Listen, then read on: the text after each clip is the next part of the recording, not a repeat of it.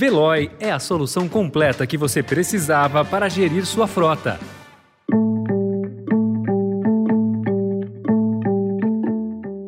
Olá, seja bem-vindo, seja bem-vinda. Começa agora mais uma edição do Notícia no seu Tempo. Esse podcast é produzido pela equipe de jornalismo do Estadão para você ouvir em poucos minutos as principais informações do jornal. Entre os destaques de hoje, Petrobras tem sinal verde do Conselho para reajustar preços. Pescador diz que decisão de matar dupla na Amazônia foi dele. Polícia desconfia. E na Colômbia, tráfico e garimpo na Amazônia viram tema eleitoral. Esses são alguns dos assuntos que você confere nesta sexta-feira, 17 de junho de 2022.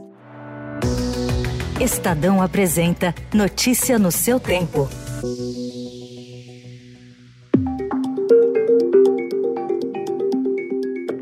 Apesar das pressões do governo para que os preços dos combustíveis fiquem congelados até as eleições, o Conselho de Administração da Petrobras se reuniu na tarde de ontem e definiu que a decisão sobre reajustes é de responsabilidade da diretoria executiva da empresa. Um aumento de preços deve ser anunciado hoje. O percentual não foi informado aos conselheiros. A gasolina está quase 100 dias com o preço congelado nas refinarias da Petrobras. O diesel teve o preço elevado pela última vez a 30 46 dias. Dados da Associação Brasileira dos Importadores e Combustíveis mostram que a defasagem chega a 18% no diesel e de 14% na gasolina em relação às cotações internacionais. A Justiça determinou o bloqueio de 45 milhões de reais em imóveis e ônibus de integrantes do PCC e do contador João Muniz Leite. O Estadão revelou ontem que Muniz foi responsável pelo imposto de renda do ex-presidente Lula e até hoje cuida da contabilidade e divide sala com empresas do filho do petista, o Lulinha. O contador é apontado por investigadores como operador de um complexo esquema de lavagem de dinheiro por meio de prêmios da Loteria Federal. Federal. O advogado de Muniz, Jorge Delmanto, afirmou ao Estadão que vai acessar o processo para então se manifestar sobre a investigação. A reportagem procurou a assessoria de Lula e a sua defesa e a de seu filho. O advogado Cristiano Zanin Martins, que defende Lula, disse não saber se Muniz ainda presta serviços para o petista. Procurado, o advogado criminalista Fábio Tofique, que defende Lulinha, não se manifestou.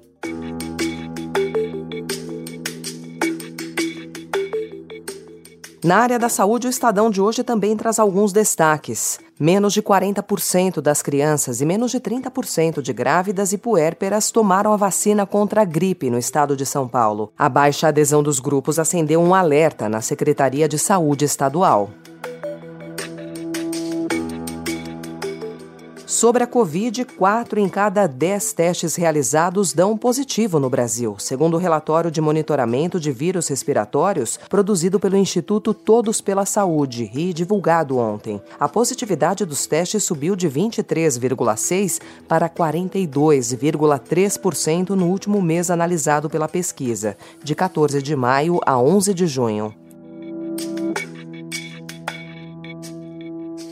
E o Ministério da Saúde confirmou ontem o quarto caso de varíola dos macacos no estado de São Paulo. Um morador da cidade de Indaiatuba, no interior paulista, que está em isolamento domiciliar e apresenta quadro clínico estável. No momento, o Brasil registra seis casos confirmados, além de quatro casos em São Paulo, há um no Rio Grande do Sul e um no Rio de Janeiro. Outros 13 estão em investigação.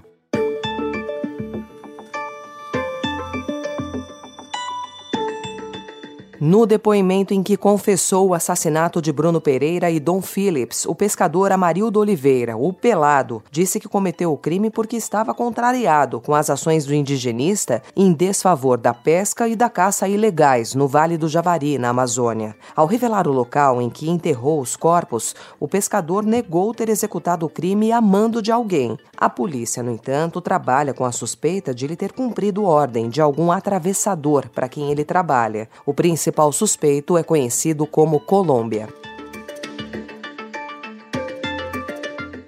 O presidente Jair Bolsonaro manifestou ontem pela primeira vez solidariedade às famílias do indigenista Bruno Pereira e do jornalista Dom Phillips, um dia após a confissão de um dos suspeitos de que eles foram assassinados. E assim como no lado brasileiro, a Amazônia colombiana também registra assassinatos de ambientalistas e líderes indígenas e desmatamento, e os problemas foram abordados por candidatos à presidência. O esquerdista Gustavo Petro, em seu plano de governo, menciona a proteção aos defensores de direitos ambientais e considera autoridades indígenas como protetores do território e dos direitos humanos. Já o populista de direita, Rodolfo Fernandes, propõe uma estratégia de segurança territorial.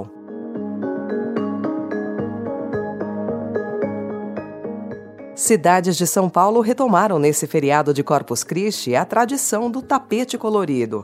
Milhares de turistas lotaram o centro histórico de Santana de Parnaíba. Em Itu, famílias inteiras estiveram sentadas no asfalto para encher de cores os desenhos do tapete que cobriu toda a extensão do centro histórico. Em Jundiaí, os fiéis da paróquia São João Bosco produziram 400 metros de tapetes. Já em São Manuel, as celebrações buscaram garantir a inclusão de pessoas com deficiência visual. Em Campinas, os fiéis se reuniram na Basílica do Carmo, no centro, para fazer um tapete de 50 metros de comprimento. A confecção dos enfeites coloridos foi retomada também em São Luís do Paraitinga, em Santos e na Praia Grande, no litoral sul do estado.